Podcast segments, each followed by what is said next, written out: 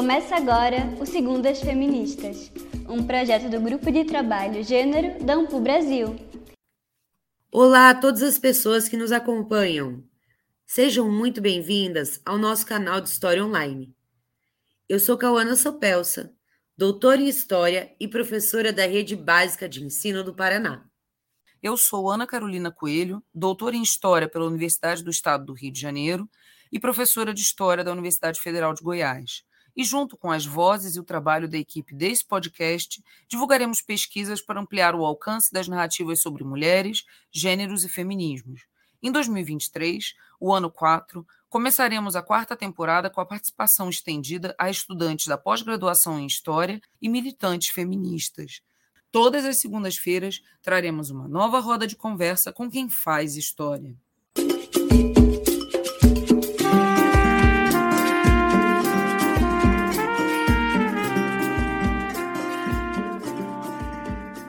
O âmbito de estudos ligados ao feminino, principalmente as temáticas sobre a prostituição, foram marginalizadas pela historiografia tradicional, saindo dessa obscuridade a partir dos anos de 1960, com as novas narrativas produzidas por vários setores das ciências humanas. Este debate foi fruto de um esforço coletivo, como forma de mostrar a presença real das mulheres na história mais cotidiana. Consequentemente, a obscuridade sobre uma história das mulheres reside no fato de que elas estavam confinadas muitas vezes a um âmbito privado, subjugadas à reificação sexual seus maridos, filhos, pais da sociedade, que as enxergava como um ser inferior, um sexo frágil. Assim sendo, seu acesso ao espaço público representado pela vida agitada dos grandes centros urbanos, a sua introdução nas escolas e nas universidades e na participação política eram vistas como uma ameaça às estruturas sexistas da sociedade, uma vez que sua aparição causava medo. Para desconstruir o discurso sobre a imagem da prostituta, assim como analisar os lugares frequentados por essas mulheres públicas, como espaços de prazer e relações sociais, a historiadora, o historiador, as pessoas historiadoras são chamadas para prestar contas, ressignificar o objeto que outrora for estudado. É nessa perspectiva que a pesquisa de Olivia Teresa tenta dar luz à história de uma das boates mais famosas da cidade do Recife, o Chantecler que funcionava num edifício histórico atualmente tombado pelo Instituto do Patrimônio Histórico e Artístico Nacional, o IFAM. O marco cronológico permeia desde sua inauguração em 1939 até a data do seu provável fechamento em 1984. Olívia Tereza Pinheiro de Siqueira é mestre em História pela Universidade Federal Fluminense e graduada em História pela Universidade Federal Rural de Pernambuco. Foi bolsista CAPES durante o mestrado entre os anos de 2022 e 2023. Participou do Núcleo de Pesquisas e Estudos de Gênero, o NUPEG, colaborando com pesquisas acerca do sufrágio feminino em Pernambuco no início do século XX. Trabalha com temáticas acerca da sexualidade e prostituição no Recife no período republicano, mais especificamente sobre a boate Chantecler, além de pesquisas ligadas aos campos do patriarcado, monogamia e não monogamia dentro da história. Também trabalhou como professor do ensino básico no Colégio Albert Sabin, em Recife, além de ter atuado como assistente analista educacional pela Secretaria de Educação da cidade do Recife. Bom dia, Olivia, minha querida! A gente se encontrou na Ampu em 2023 e ainda bem que a partir de lá nossa amizade continua. É um grande prazer tê-la aqui no Segundas Feministas para essa conversa. Para começar, fale sobre você para quem nos escuta, a mulher, a pesquisadora e os sonhos. Bom dia, Cauana. Bom dia a todas, a todos e a todos. É, me chamo Olivia, sou pesquisadora, atualmente tentando a seleção do doutorado, acabei de defender o mestrado. Sou mãe, também em tempo integral, e eu gosto sempre de frisar porque a gente precisa pontuar o quanto é difícil ser mãe pesquisadora dentro das universidades, principalmente as universidades públicas, que não oferecem nenhum espaço de acolhimento para que a gente possa desenvolver as nossas pesquisas. Muito pelo contrário, a gente está caminhando ainda em passos muito pequenos para isso. É, trabalho desde a graduação com temáticas ligadas ao gênero. Então, na minha monografia, eu foquei em gênero e política, trabalhando com voto feminino. No mestrado, eu fui mais para a questão da sexualidade e acabei desembocando na Boate Chantecler. E agora, para o doutorado, como temática de doutorado, eu quero trazer a questão da discussão da não monogamia dentro do campo da história e como a gente pode trabalhar dentro de uma perspectiva da história pública através das redes sociais. Sabe que me interessa bastante essa questão das redes sociais. Eu acho muito legal essa perspectiva que está forte. No campo das letras já se utilizava muito, né? Na história parece que está indo um pouco devagar, mas eu gosto bastante. Bom, Olivia, na fala da Monique Prada, ela diz que a prostituta que está além da fronteira, lá onde as mulheres ditas decentes não podem estar.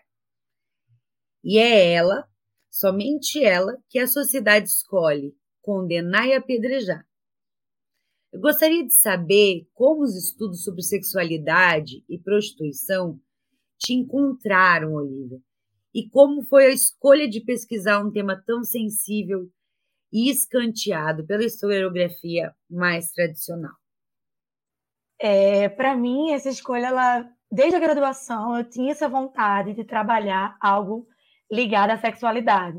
Então, eu sempre tinha esse desejo, mas a gente sabe que, infelizmente, esses estudos eles andam a, a passos pequenos dentro da, dos próprios núcleos de gênero, dentro das próprias universidades, dentro do próprio ser historiográfico. Então, eu vi o espaço de trabalhar com gênero mais ligada à política, que eu também acabei é, me filiando bastante, gostando da discussão da temática, mas é, eu acho que essa fala da Monique Prada e colocar ela, inclusive, porque na minha dissertação eu quis trazer a Monique como uma teórica, e vale a pena frisar que a Monique ela é prostituta, ativa, e ela pensa o puta feminismo aqui no Brasil, junto com outras prostitutas, como a Amara Moira, que é uma prostituta trans, é, como outras pessoas também estão pensando, junto com o Observatório da Prostituição da UFRJ, do qual meu orientador faz parte. Então, a gente está pensando nesse, nesse, coletivo mesmo, inspirado na Jajanina Orelhana, toda essa discussão que vem né, do puta feminismo argentino. Então, eu trouxe ela não como um exemplo, eu trouxe ela na minha pesquisa como um referencial teórico, porque é, a gente pensar o feminismo e o feminismo ele não abre, é, ele não fala da prostituta, o feminismo principalmente branco, eurocêntrico, é, até o decolonial ele perpassa, mas ele não toca ali na questão propriamente dita.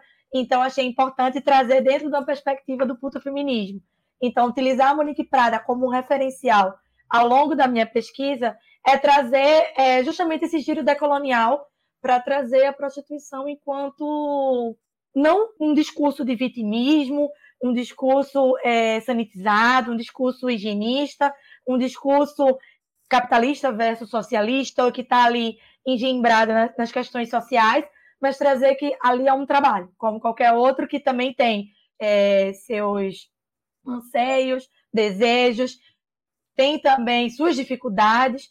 Então, esse tema ele acabou me encontrando, né? Ele, desde a graduação eu senti essa necessidade e eu sempre olhava para o prédio que, infelizmente, até hoje, não tem um destino definido. Ele foi reaberto ano passado para a Casa Cor, de Pernambuco, para uma mostra arquitetônica. Estão dizendo que esse ano ele vai ter uma reabertura novamente para esse mesmo evento, mas ele foi restaurado. Esse processo de restauração começou desde o fechamento da boate e até hoje não se tem um destino definido. E saber que aquele prédio veio a partir de uma boate de prostituição, o nome, né? Apesar dele ter sido fundado no século XIX, e o IFAM tenta silenciar essa história. Então, no site próprio do IFAM, só vem dizendo lá quais são os monumentos tombados do centro do Recife, no qual o edifício Chantecler faz parte, e só há um documento é, do IFAM, que é uma aula patrimônio, que ele fala de um episódio no qual as prostitutas ajudaram o incêndio que estava tendo na igreja do lado. E aí elas vão justamente fazer a salvaguarda patrimonial dos santos, porque essa igreja do século, se não me engano, do século XVII, elas foram as primeiras a acudir, a tentar apagar o fogo. Então ele, ele traz esse relato, mas ele não frisa essa história. Então eu achei que era de suma importância né, trazer à luz é, essa história. Se a historiografia e se esse tipo de fonte ele já é segregado, porque não existe ficha policial das prostitutas, todas essas fichas elas são muitas vezes confiscadas pelos delegados de polícia, muitas vezes ficam em posse dos próprios delegados ou ficam jogadas né, nos arquivos.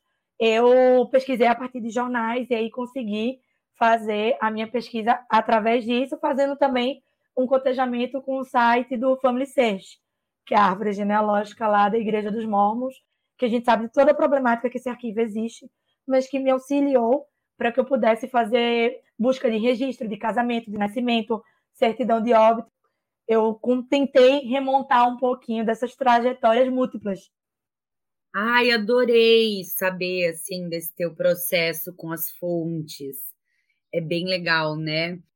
Talvez até para quem não é tão da área ainda da pesquisa e está atrás de umas informações sobre, né? Vai que a pessoa se interessa. É um trabalho gostoso, né, Olivia? E eu fiquei pensando assim, dessa questão que você falou. Sim, a prostituição é um trabalho. Né? Essa é a perspectiva que eu acho interessante também. E de como o IFAM parece que tem vergonha né, da história do, do prédio, e isso é um apagamento histórico. A gente sabe que patrimônio perpassa muito questão de memória e apagamento, né?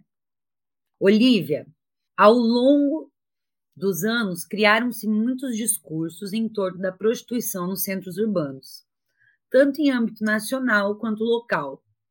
Nós gostaríamos de saber um pouco sobre a prostituição em Recife, conhecida como a Veneza brasileira, e sobre a formação das redes de sociabilidade e resistência que faziam um contraponto às constantes investidas da polícia dos sanitaristas e dos periódicos. Pois é, Calana. É... O que é que eu posso falar? O que eu percebi ao longo da minha pesquisa é que Recife seguiu a tendência de outras capitais como São Paulo, Rio de Janeiro. O que é que acontecia né, durante a prostituição, principalmente no início do século, final do século do 19, início do 20, essa virada do Brasil Império e Primeira República. Existia toda uma discussão em torno da prostituição, se ia ser uma política abolicionista ou se ia ser uma política regulamentarista. No final, ficou um regulamentarismo extraoficial, porque a prostituição, até hoje, desde o Código de 1890, ela não é crime. O que é crime é o rufrianismo, a cafetinagem, e que isso foi muito, muito combatido, né? Então, houve toda essa discussão em torno do tráfico das brancas, das polacas, que existem vários trabalhos sobre isso, dessa migração e de como essa migração ela houve, de fato, mas é, o que se pregava nos periódicos pelos médicos é que elas vinham enganadas pelos seus maridos, esposos, cafetões, e depois se descobriu que, na verdade, elas exerciam a prostituição lá na Europa. E aí viram com essa possibilidade é, dessa migração europeia para cá fazer também dinheiro. Então, o Buenos Aires vai ser um, um porto que vai receber muita gente. É, o Rio de Janeiro vai receber, Recife também vai receber muita gente né, com relação a esse tipo de migração, mas é uma política que ela é extraoficial. Então, é segregar as prostitutas em bairros. Então, nesse caso, é o bairro do centro do Recife, porque ali estava ancorado o porto da cidade, no qual a cidade foi fundada a partir desse porto. Estava ali fundado associações comerciais, bancos, empresas, comércios, que funcionavam durante o dia e de noite era justamente a diversão, a jogatina e trazer o prostíbulo. Esse prostíbulo era o espaço de sociabilidade. Então, o espaço de sociabilidade dos jornalistas, dos políticos, dos trabalhadores, das pessoas que ali estavam no entorno, que saíam dos seus trabalhos, dos marinheiros, dos taifeiros, das pessoas que trabalhavam ali na base portuária e que iam à noite se divertir nos cabarés do Recife.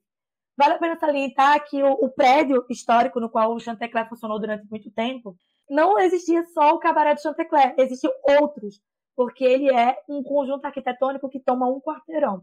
Então, ali existiam residências, comércios e outros também, outras pensões, é, cabarés, pista de dança. Então, ali também existia, mas ele acabou sendo conhecido pelo nome de Chantecler. As investidas dos policiais e dos sanitaristas, elas eram e seguiam uma tendência, né? Então, a gente percebe dentro da minha pesquisa que quando a Rainha Elizabeth foi visitar o Recife, houve esse cerceamento dos prostíbulos e houve essa sanitização né, dos espaços. Então, vários prostíbulos fecharam, inclusive o Chantecler. Então, ele vai passar por três fechamentos, né, que eu pude constatar. Ele começa aberto em 1939 e é tido, se a gente pegar a classificação lá da Margaret Rago, como um cabaré de luxo, né, que veio uma trupe de bailarinos, que tinha um coreógrafo, que tinha uma banda de jazz. Então, se a gente pegar aquela classificação que a Margaret usa lá nos Prazeres da Noite, é um cabaré que, na verdade, ele não era nem dito como cabaré. Ele ganhava a nomenclatura de cassino, porque naquela época ainda se podia jogos de azar. E aí, depois disso, ele fecha, a gente acha um anúncio dele em 1952, e aí ele fecha, talvez devido à lei de proibição dos jogos, né, e as investidas da polícia. Então, ele fecha, depois já abre novamente, depois fecha. Então, a gente vê essas inconstâncias. Ele tentando se manter né, de acordo com os acordos extraoficiais que existiam muitas vezes com delegados, com policiais, porque muitos frequentavam o espaço, muitos eram palco de briga e discussão, que gerava briga e discussão entre as próprias prostitutas ou disputa entre eles. Inclusive, eu consegui constatar dois casos. É, um que teve um roubo dentro da boate. A cafetina ela vai à delegacia prestar queixa. E depois disso não se fala mais nada sobre o roubo. Então, dá indícios ali que se a cafetina foi até a própria delegacia prestar queixa, é, inclusive o rapaz que foi roubado, ele era de um navio que estava zarpando, não era um navio é, que estava só ali temporariamente. Então ela vai na delegacia resolver o caso. A dona Nancy Feijó foi uma das prostitutas que eu consegui entrevistar durante a pandemia. É, ela trabalhou no Chantecler, não de forma fixa, mas de forma temporária, por assim dizer, porque ela não fazia dali sua moradia, ela só ia para o Chantecler para angariar clientes, né, fazer daquilo ali o, o espaço de, de que ela podia angariar os clientes para depois ela levar para outro local. Então ali também funcionava como uma pista de dança, né, na década de 70. E ela também fala, né, dos acordos com o Cosme e Damião, né, que era chamado os policiais que andavam em duplas naquele período. Outro caso foi o caso de um policial que trabalhava como segurança no Chantecler nas horas vagas para complementar a renda. Então ele vai acabar batendo numa prostituta porque essa prostituta brigou com outra por causa desse rapaz. E aí ele vai dar tipo uma represália para poder meio que fazer esse, infelizmente, esse recado para outra prostituta que tinha agredido. Mas é, a gente vê como essa relação, ao mesmo tempo que ela é tensa, ela também está ali ao mesmo tempo cheia de acordos, desacordos, intrigas, conversas e cerceamentos e conquista e negociação e disputa de espaço. Olivia, em sua dissertação de mestrado, você se debruçou sobre a história de um dos mais famosos cabarés do Recife, a Boate Chantecler falando do seu surgimento até o suposto declínio definitivo. Conta pra gente um pouquinho dessa história e das disputas de narrativa e memória que permeiam esse espaço, que hoje é um patrimônio histórico tombado pelo Instituto do Patrimônio Histórico e Artístico Nacional, o IFA. É, minha dissertação, eu até, quando eu estava montando, assim, parecia até um, uma nuvem, porque era tanta informação e ao mesmo tempo tinha tanta coisa dicotômica e tanta coisa que, eu, que era necessário colocar e, e desencontros, rearranjos. Então, eu vou falar na estrutura dela porque eu acho que fica até melhor para quem está escutando aqui também poder compreender. É, eu começo, né, introduzindo meu leitor na cidade do Recife, que algumas pessoas conhecem, mas muitas pessoas também não conhecem. Então, dá esse contexto do que foi o centro do Recife ali no final do 19 e início do 20. Então, eu pego vários pesquisadores que já trabalham sobre isso, o Antônio Paulo Rezende, a Noêmia Luz, que vão trazer esse panorama da cidade como ebulição, não só cultural, mas ebulição econômica, urbana. as reorganizações daquele espaço, as disputas entre os mucambos, né, e os cortiços, né, que vieram abaixo para trazer essa nova modernidade, né, essa falácia da nova modernidade para a cidade, e como esses mucambos foram ganhando os espaços suburbanos e toda essa disputa que houve. É, então, eu trago o contexto para esse leitor do que era a cidade do Recife. E em 1939, a boate ela estreia. Mas antes disso, eu também trago um pouquinho dessa discussão do que foi a prostituição no Brasil. Então, eu aí utilizo a Margarete Rago, né, com Os Prazeres da Noite, a Cristiana Sestini Pereira, com Que Tenhas Meu Corpo, para trazer também esse panorama do Rio de Janeiro e tentar pensar, né, como era, né, em outro espaço. Trago também a Beatriz Kushner com Baile de Máscaras e a Associação de Polacas Judias, que houve no Rio de Janeiro e em São Paulo, para a gente também pensar, né, as formas de sociabilidade que elas encontravam em resistências ali para poder enfrentarem aquele cotidiano. E trouxe também outros teóricos, como o meu próprio orientador, o Tadeusz Blanchett, trouxe também a Ana Paula Silva, a Adriana Pichitelli e a Monique Prada, obviamente, para poder a gente pensar esse espaço. E aí a gente foi vendo, né, que entre inconstâncias e fechamentos, a boate ela conseguiu ali reabrir e abrir novamente. Então, em 1939 ela tinha o título de Cassino Chantecler, em 1952, ela já muda o nome para Boite, né, que é o nome francês de boate, talvez porque os jogos tinham sido proibidos né, na década de 40, e aí ela teve que assumir a nomenclatura de boate e tirar essa nomenclatura ligada aos jogos. E aí a gente vai vendo que ela fecha mais uma vez, entre a década de 60 e 70, e ela reabre é, como Boate Chantecler novamente, mas aí a gente descobre que em 1973 houve uma exposição de arte lá na Boate Chantecler. O idealizador da exposição foi um artista de arte conceitual e arte postal, que é o Paulo Bruschi. Inclusive, ele é vivo até hoje. Quem quiser acompanhar nas redes sociais. Ele engajado na cultura do na cultura do movimento popular que estava em voga naquele período. A gente tem que lembrar que Recife é a terra do Miguel Arraes, a terra do Paulo Freire. Então estava todo mundo ali imbuído na política emancipadora todo mundo ali querendo colocar o sujeito enquanto emancipador. Então, a arte também tinha esse propósito de emancipar e trazer para junto do sujeito a participação dela. Então, ele tira esse status da galeria e leva a arte para o público. E aí, uma dessas amostras é a exposição Chantecler, que ele vai fazer dentro da boate. Inclusive, essa exposição foi muito noticiada pelo Diário de Pernambuco. Houve várias resistências, alguns artistas não quiseram expor, né, devido ao, ao choque. E o jornal se aproveitou disso também para vender, porque, querendo ou não, é uma história que causa fantasia, causa medo, suscita o leitor a querer, né? Então instiga o leitor aquela história picante, aquela, ai, como assim uma, uma exposição de arte dentro do prostíbulo? E aí no meu capítulo 2 eu trago, né, a narrativa da exposição de arte e eu me questiono até que ponto o corpo das prostitutas não foram utilizados, principalmente para ele e os artistas exporem a sua arte, por mais que ele tivesse como ideário aproximar a exposição para o público em geral, mas até que ponto os jornais não se aproveitaram disso e até que ponto os artistas também não se aproveitaram é, em cima do corpo das prostitutas. Tendo em vista que algumas falas do jornal lá houve uma arte itinerante no meio da exposição, então elas desenharam num papel e o jornal faz questão de frisar assim, teve uma que ficou ruborizada porque via que em todos os quadros só tinha sexo. Como se ela não pudesse ficar ruborizada por perceber que todos os quadros tinham conteúdo sexual, porque ela trabalhava com uma profissão que é sexual.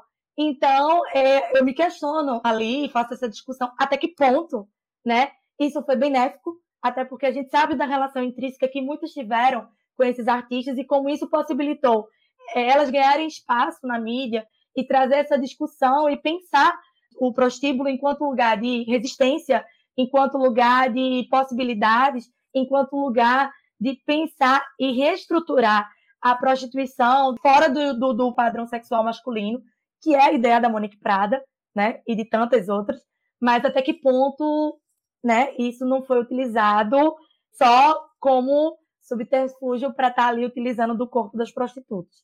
E aí, no meu terceiro capítulo, eu trago a personagem principal desse, é, desse processo, que também não é só boate, porque a boate ela não existiria se não houvessem pessoas ali que estivessem trabalhando, circulando, estivessem conversando, sociabilizando. Então, eu trago as notícias que eu consegui coletar no Diário de Pernambuco, que foi minha fonte principal devido à pandemia. Então, pesquisei majoritariamente na hemeroteca digital. Então, eu trouxe o Diário de Pernambuco e o Diário da Manhã, mas principalmente o Diário. E aí, eu trago algumas reportagens de crimes que houveram, seja no entorno da boate ou seja dentro da boate. E ali eu vou fazendo as reflexões, né, junto com toda a teoria feminista de gênero que pode nos abarcar. E aí, no segundo tópico desse terceiro capítulo, que eu digo que é o coração da minha dissertação, é, eu trago algumas narrativas de vida. E aí eu trago a história da dona Nancy, que eu consegui fazer essa entrevista com ela, né, de forma de perguntas e respostas, porque foi durante a pandemia, ela já é uma senhora idosa, ela estava também passando por problema de saúde, estava também bastante sensibilizada pelo momento pandêmico, né, que vivíamos. Então a gente não pôde fazer essa entrevista online numa forma virtual por vídeo, mas acabou sendo por perguntas e respostas e acabei também fazendo esse entrecruzamento de outras histórias. E aí descobri histórias múltiplas de mulheres que estavam ali resistindo e resistindo. Inclusive, uma delas, a Severina Alexandrina da Silva, eu descobri uma reportagem que ela tinha tido um caso com um taifeiro, um marinheiro, que ele tinha um casamento com outra pessoa, ela frequentava a casa desse taifeiro e ela levava dinheiro para o taifeiro para os dois se divertirem. A mulher do taifeiro vivia um relacionamento altamente abusivo com essa pessoa, porque ele batia nela. Ela era sustentada pelo pai do rapaz, ela que denunciou a prostituta de ter matado o rapaz. Depois ela retira a queixa, porque a própria Severina Alexandrina vai na delegacia e abre a boca e aí fala que tinha um caso já longínquo, que levava dinheiro para o marinheiro, que o marinheiro não se mantinha nem sozinho e que ele só era casado no religioso com ela. E aí você percebe assim como as tramas estão, sabe, conectadas e ao mesmo tempo são tão diversas. E aí eu pude até no meu trabalho perceber como a Severina representava também uma chave não monogâmica, não tinha nada que prendesse ela ali naquele relacionamento. Ela era prostituta, ela se relacionava com outras pessoas e estava ali tendo um relacionamento afetivo com um rapaz, no qual ela sustentava o rapaz e possivelmente sustentava também a mulher dele. Então foi bem interessante de perceber essa múltipla diversidade de mulheres. Não eram só vítimas, não eram só destruidoras de lares, como querem colocar a prostituição, não eram só acasos do destino, eram mulheres que estavam ali vivendo o seu cotidiano e tentando existir e resistir dentro daquele cotidiano que a cercava. Nossa, é muito interessante tudo que você fala. Que delícia, Olivia, de ouvir. Eu tô amando, eu tô amando. Nossa, a história de vida das pessoas, né, as experiências, como é bom a gente poder desconstruir as coisas. Bom, infelizmente a gente tem que começar a se despedir já, né, Olivia? Que pena, mas fica aqui um espaço então para você indicar alguns materiais, se você quer falar de algum outro que você ainda não disse, sobre esse tema que a gente conversou e fazer as considerações que você quiser. Bom, Kawana, é... eu posso indicar, sim, alguns materiais, né? Eu acho que falar de prostituição já é um tema que ele é muito sensível. É um tema que a gente acha poucos trabalhos dentro da história. E quando a gente acha, é o eixo Rio-São Paulo. Então, eu vou até aproveitar esse espaço para um incentivo. Então, é, a galera que esteja ouvindo fora desse eixo, por favor, pesquisem sobre, tragam a luz disso, porque quando eu trouxe essa proposta para o meu orientador, ele ficou, gente, eu queria saber como é que funcionava isso no estado do Nordeste. E parece que não sai dessa chave, sabe? Rio São Paulo. E a gente precisa trazer é, trabalhos que tragam uma outra perspectiva, porque por mais que houvessem algumas similaridades, também há singularidades que só estão tá ali naquele espaço. Então, é, eu faço desse espaço também, assim, que as pessoas possam falar sobre sexualidade, sobre prostituição em outros lugares, fugindo um pouco desse eixo para que a gente possa ter uma quantidade de trabalhos assim que nos subsidiem, né? E que falem de uma temática que é tão sensível, mas ela também é muito importante, porque eu acho que ela o que mais ela me ajudou é quebrar com essa visão da prostituta enquanto coitada, enquanto vítima, ou que aquilo ali é um estupro do corpo da prostituta. Óbvio, eu estou falando aqui de prostituição e eu gosto de deixar isso bem claro, que é quando é um trabalho que a pessoa está de comum acordo, que ela se utiliza daquilo para ganhar o próprio sustento. Eu acho que tem uma grande diferença aí para a gente não colocar tudo no mesmo balaio e acabar classificando. Então, quando é um uso consensual, tá? E os materiais que eu posso indicar, eu acho que dois livros, assim, que é muito legais para a gente pensar. O Espaço da Prostituição de Rua é o da Amara Moira, que é Se Eu Fosse Puta, que é muito legal. É uma autobiografia da Amara Moira, ela contando como foi esse processo para ela, como ela entrou na prostituição. A Amara ela é doutora pela USP em literatura e ela é incrível. A escrita dela é maravilhosa. É um livro que é gostoso de ler e foge daquele estereótipo de livro igual o da Bruna Surfistinha, sabe?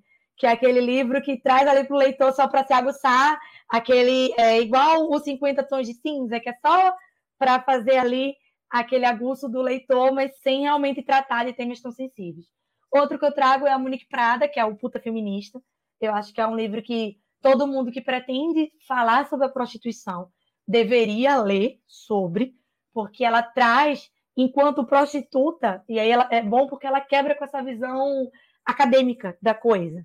Então, ela está falando de dentro, ela está ali pensando e repensando aquele espaço dentro daquele espaço. É, outro livro que eu posso indicar é O Baile de Máscaras, da Beatriz Kushner, porque ela traz associações judias de polacas que existiram no Rio de Janeiro e São Paulo, tendo em vista que elas não poderiam professar a fé judaica, né, dentro da religião. Inclusive, quem é do judaísmo, a prostituta, ela não pode ser enterrada, inclusive, no mesmo cemitério.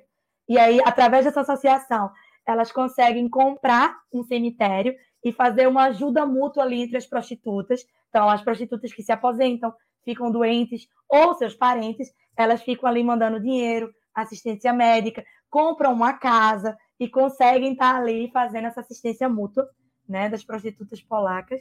Inclusive, o cemitério do Rio de Janeiro era em Inhaúma, o de São Paulo era em. tinha um em Cubatão, que era em Santos, e tinha outro que ficava em outro bairro de São Paulo, que eu não vou lembrar o nome. Mas é muito interessante. Outro livro é o da Margarete Rago, né, que é Os Prazeres da Noite, e o outro também é a tese da Cristiana Sestini Pereira, que tem o Meu Corpo, que ela vai falar justamente das prostitutas no início da República aqui no Rio. E aí é bem interessante que ela traz essa responsabilidade que as prostitutas conseguiram habeas corpus, porque estavam sendo removidas de suas casas, e conseguiram habeas corpus perante o juiz para não serem removidas de suas casas, por causa de amizades com advogados e alguns policiais. Então, é muito bom ver como elas se utilizavam né, ali daquelas redes, seja hora para acusar, seja hora para ir lá fazer suas reivindicações de direitos. Então, são livros assim que eu acho que é muito legal as pessoas se debruçarem sobre essa temática. E agradeço demais pelo espaço, por estar aqui falando de um tema tão sensível, tão que me é quiche, assim, para mim. Espero que as pessoas, eu digo na minha dissertação, que não seja o único, pelo amor de Deus, que venham mais e mais pessoas falando sobre o Boate Chantecler também, sobre outra perspectiva, que eu não pude abarcar, porque são dois anos né, de muita luta e uma pandemia no meio, mas que possam falar sobre outros espaços também, porque a gente precisa, é necessário. Então, muito obrigada por todo o espaço e todo o apoio. Eu agradeço demais.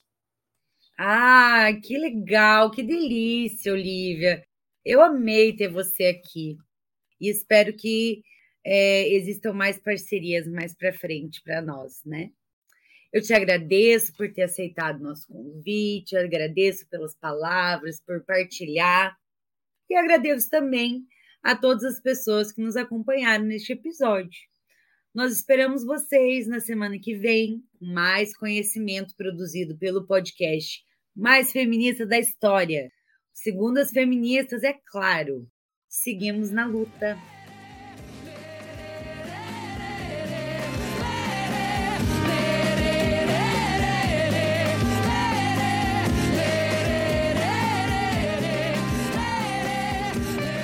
Gostou do programa?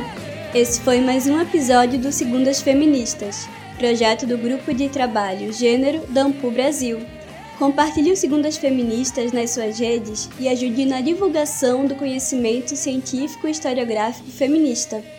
Juntas, juntos e juntos, somos mais fortes.